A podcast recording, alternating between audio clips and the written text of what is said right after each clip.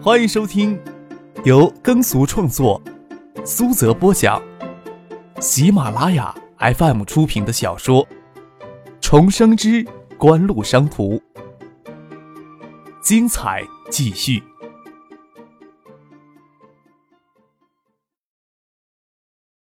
第四百二十集。接二连三爆出来的噩耗，让叶剑兵兴奋的嗷嗷直叫。这些噩耗只是让韩国经济逐渐崩溃的噩耗而已。叶剑兵听在耳里，却有如天籁奇音。他还知道，这不过是正餐之前的开胃菜而已。以一亿四千万美元为本金，七月上旬之前一个多月的时间，在泰铢、印尼盾上建立高达八亿美元的空头头寸，斩获颇丰啊！到八月下旬，对冲基金的本金已经超过了两亿五千万美元。虽然全力在海上建立空头头寸，但是建仓的规模要远远小于七月中旬建立的空头头寸。可以肯定的是，韩元在未来两个月内的跌幅将远远超过泰铢、印尼盾经受第一轮的金融风暴时的跌幅。鉴于现汇市场的利率成本在不断的上升，除了继续坐稳钓鱼台。拿住手里的韩元远期合约之外，张克则建议将现货中多余的资金作为分红提取出来。之前，叶家、孙尚义、葛明德分别通过各种渠道将总额达十亿港元的巨资转入对冲基金的账户。此时，通过反向操作，就能够将这些资金从对冲基金账户里毫困难的洗出来。由于之前叶家、葛明德以及锦湖对越秀控股注资所需的资金。都是暂时向孙尚义夫妇拆借的。此次将分红从对冲基金账户里洗出来，恰好让叶家、葛密德结清与孙尚义夫妇之间的债务。而张克在香港的货币投资以及之前对越秀控股的注资都是无本买卖，就剩这次他将名下的分红都归还给孙尚义夫妇，还要欠孙尚义夫妇近三亿港元的债务。不过，就算将分红从对冲基金账户里提取出来之后，归到张克的名下的本金与积累的硬利还有近六千万美元之多。随着海洋进一步暴跌，这笔财富还将继续增长。很可惜的是，对冲基金的资金还要再次想提取出来转到锦湖或者越秀的账户，就不是那么简单的事情了。张克还不想冒险让锦湖与越秀的账户受到污染，那笔财富就算再多，一时还派不上用场。只能暂时任其咕噜在海外的秘密账户里，以备不时之需。除了孙尚义夫妇名下的十亿港元，张可还将从锦湖正式拨出十五亿港元，共同对越秀控股进行二次的注资，为金融厂项目启动进行资金上的准备。至此，越秀控股从名不经传的小公司一跃成为了最大的叠机制造厂商爱达电子的控股公司，内地白电企业前三的香雪海电器控股公司。内地最大家电连锁业的参股公司，此外手里还握着二十五亿港元的巨量现金，进行两次共三十五亿的港元的注资。越秀控股的股东也发生了极大的变化，锦湖持有股份再度成为越秀的第一大股东。谢万清的海业公司持股百分之二十五，孙尚义夫妇持股百分之二十四，苏兴通、丁怀、许思等人以及叶家持股从百分之三到百分之五不等。九月市的最后几天，亚洲金融市场似乎有着末日来临的景象。内地已经是入秋的天气了，香港沉闷的天气还是炎热不堪。这是一个无望于冬季的城市。办公楼有些陈旧，灰蒙蒙的落地玻璃窗，端起桌上的热咖啡，张可看着窗外的乌云低垂到阴霾的天空，从楼楼的缝隙里只看见远处一线深蓝色的海水。蒋薇循着他的视线。看着群楼缝隙中的海天景色，笑着说：“柯少希望换处世界更好的地方。我一年能待几天呀？”张克转过身，看着蒋薇，笑着说：“别把你们的想法推到我头上来，推过来我也不会承认的。”给拐进锦湖有三年了，多少能琢磨出柯少的想法。蒋薇笑了笑，仔细想想。似乎很少人能理清眼前这个青年手里掌握多少财富与多大的权势。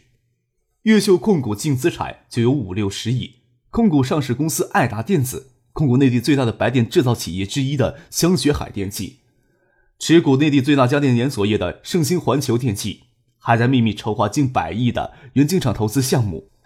爱达集团与锦湖技术研究院是一体两面的关系。爱达集团直接控制生产教育电子产品的爱达教育电子产品有限公司，生产手机的爱达电子通讯有限公司，大规模集成电路封装与测试。以电路板元器件生产的爱达微电子有限公司，生产液晶屏的爱达精屏电子有限公司，为旗下产品提出模具的爱达精密模具有限公司等诸多的实体，形成一个庞大的电子实业体系。此时又开始组建负责内地及东南亚新兴市场的大营销体系——爱达电子销售有限公司。不说其他，仅爱达通讯电子手里掌握的那张手机生产牌照，就让人眼馋万分。然而，整个体系最核心的资产还是锦湖电子研究院所属的多级的研究研发体系。并购上市时，终究没有将推泰光电研究院百分之五十的股息划入爱达电子这一部分的资产价值很难估计。锦湖研究院还继续持有推泰光电研究院的所属半的股权。位于美国硅谷大型技术研究实验室基地 ESS，目前是锦湖研究院旗下最核心的资产。这些注资两千万美金。又花五千万美金从德仪收购了手机制造及技术团队，并入 ESS。与年前陈汉章、萧景生手里的 ESS 相比，今日的 ESS 已经脱胎换骨，不仅拥有了除基带芯片之外的成套手机制造技术，还拥有未来开拓海外市场的电子音乐播放器技术、计算机储存盘技术，有一批一流人才的技术研发人才。几乎研究院还在汉城、东京、筑波、香港、北京等地。有数家产品开发中心及技术研发基地。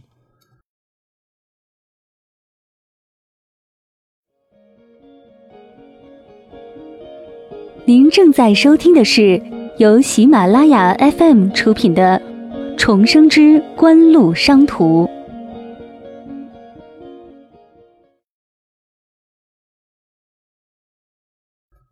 除此之外。锦湖正花大力气启动橡树园计划，投资建大规模的技术研究基地，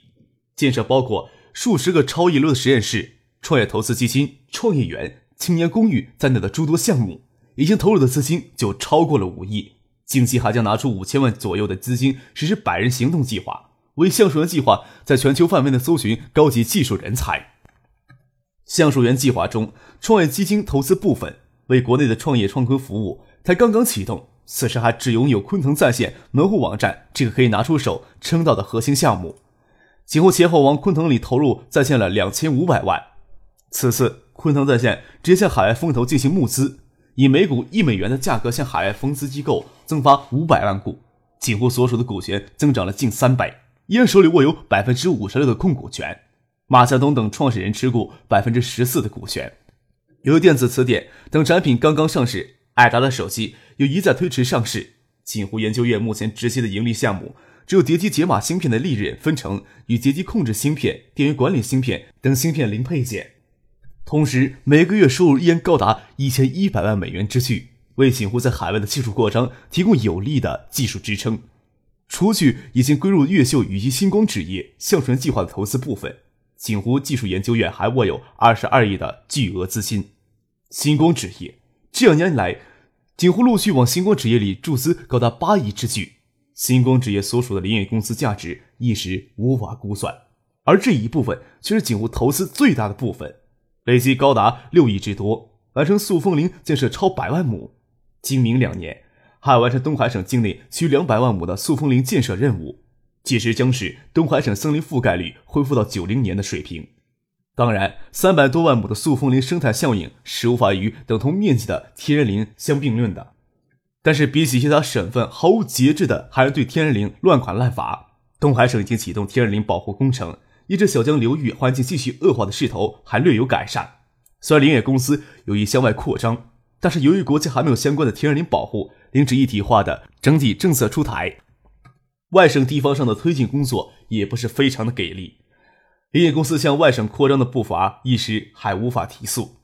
星光纸业所属的造纸总资产已经达到了十亿之巨，其中净资产累计有三亿之多。二期扩建以后，造纸的规模已经挤入了国内最大的造纸企业之列。除此之外，星光纸业还将向东海省出口银行融资一亿美元，收购来马来西亚郭氏集团名下的云源制浆百分之三十的股权。经过这两年的高速扩张，一旦与云源纸业合作达成，星光纸业总资产将直逼三十个亿。在九七年的国内，企业投资超过二十亿，就要进入黄金俱乐部之列。虽然星光纸业负债率比较相当高，但是由于日本汇率持续走低。从日本银行获得的日元贷款负债实际规模也越来缩小到六千四百万美元左右。好吧，星光纸业的二期工程还刚刚进入试生产阶段，就产生一千五六百万美元的盈利了。想一想，东海省去年年底从日本获得二十亿的美元日元贷款，东海省国投集团从中直接套取近四亿美元的盈利，几乎是东海省九六年省财政的收入的一半了。除了香雪海，新工职业是直接从东海省进口出口银行信用担保从日元贷款的商业贷款，其他日元贷款都是东海省国投公司集团从日本贷进的或者政策性的日元贷款，转移到国内来，再放贷给东海联合钢铁等是一些企业。忽略账上的直接收入是归国省内有的，可以并入到省财政的收入范围之内。有了这笔成就，几乎让东海省国投在国内诸多国投公司熠熠生辉。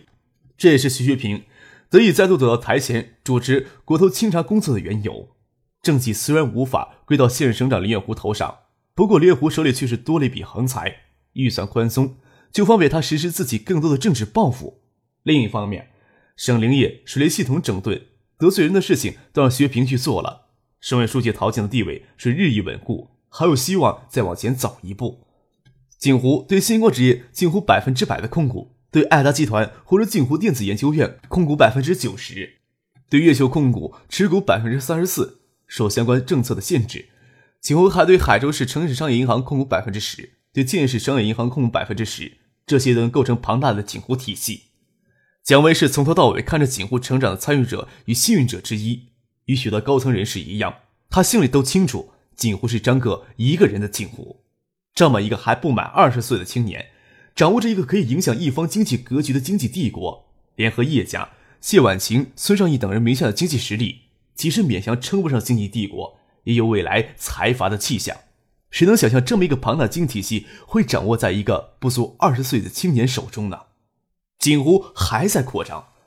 此时奋力的启动橡树园计划，就是为下一步大扩张做技术上的、人力资源上的准备。这时候谁也无法确认预测到未来锦湖的成长规模。无论换做是谁，好在张克的位子上，谁都会为以后的道路感到迷茫吧。蒋维倒是能理解张克为什么这时候藏身于校园之中。张克走到台前，大概会让国人以为锦湖体系内绝大多数成员都会感到无比的困惑，还不如藏到校园当中呢，为锦湖的未来发展方向静心的思考。无论如何，他都是锦湖的灵魂，主导的是锦湖未来的发展方向。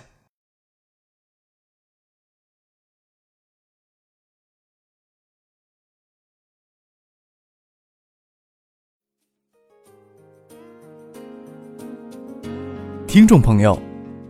本集播讲完毕，感谢您的收听。